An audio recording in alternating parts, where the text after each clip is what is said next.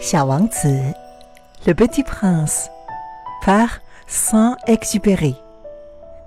Moi, je m'appelle Chu Xiao. Et toi, comment tu t'appelles C'est un grand honneur pour moi de pouvoir lire Le Petit Prince pour toi. Mais aujourd'hui, c'est pas moi qui va lire. Je vais inviter une de mes amies qui s'appelle Loulou. Elle va continuer à lire le chapitre 2 pour nous, tous les gens qui sont passionnés pour le petit prince. Elle a une voix très belle. Donc, je vous souhaite une agréable écoute. Et maintenant, j'aimerais bien inviter Loulou et son petit prince. 今天要为你读《小王子》的不是我，而是我的一位朋友， 他的名字呢叫做露露，他的声音非常的美。我们都在北京的中法演讲俱乐部里面，是在那里我们结识的。昨天我在群里提了一个建议，说要不然我们就接龙来读《小王子》吧，每个人读一章，或者读自己所喜欢的长度，读中文，读法语。中文部分可以是你和小王子的故事。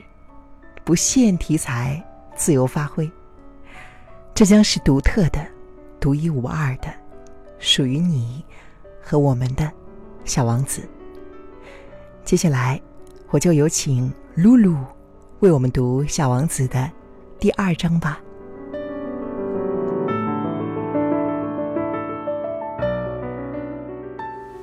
大家好，我是露露，是一名法语爱好者。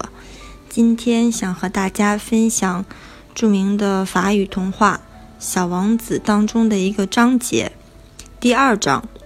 啊，读过这本书的朋友们应该已经知道，在这一章里，主人公也就是那位飞行员和小王子第一次相遇了。飞行员的飞机在杳无人烟、千里之遥的撒哈拉大沙漠上出现了事故。就在他一筹莫展的时候，小王子凭空出现了。但是他出现并不是为了要帮他解决问题，而是问了他一个非常突兀、有点不合时宜的问题：“请问，你能帮我画一只小绵羊吗？”飞行员感到非常的惊讶和疑惑，但是他还是拿出了纸笔，画出了一只小羊。但是小王子并不满意，他说：“这一只羊看起来病怏怏的，再画一张吧。”于是，飞行员又画了一只羊。小王子仍然不满意，这不是小绵羊，这是一头成年的公羊。你看，它头上长着角呢。飞行员没有办法，于是又画了第三只羊。小王子还是不满意，这只太老了，我想要一只还可以活很久的小羊。飞行员终于失去了耐心，他开始在纸上乱画一气，最后画出了一只盒子。于是他告诉小王子，这只盒子里面就是你想要的那只羊。没想到，小王子非常高兴，兴高采烈地接受了，并说。这就是我一直想要的那只羊。第一次读到这个故事的时候，我是把它作为一个非常有戏剧张力、非常有童趣的一个场景来读。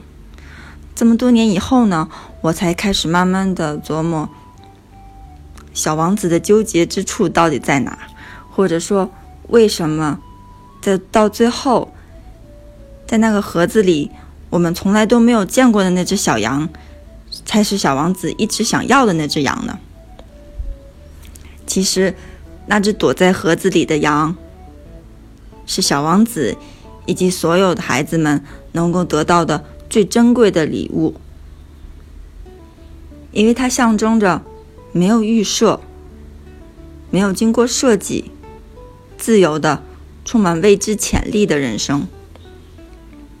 作为成年人，作为父母或者是长辈，我们可能已经习惯了用自己已知的事物来构建一个我们认为安全稳定的生活。可是人在世界上如沧海一粟，我们的所知所行真的是太有限了。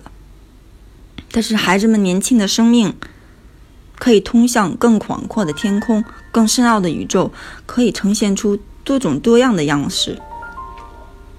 小王子对飞行员画出的每一只羊的拒绝，其实就是在拒绝经过预设的人生，已至终点的旅程。不过很幸运的是，飞行员并不是一个普通的成年人，他的孩子气一直都没有消失。你要记得，他是那个曾经把大象装在蟒蛇的肚子里，然后让成年人去拆这种未知性的那个奇怪的小孩。也只有他，才能画出那个穿了几只孔的盒子，和那只躲在盒子里我们素未谋面的小羊。Oh là là, je dois dire que je suis fasciné，我听得入迷了。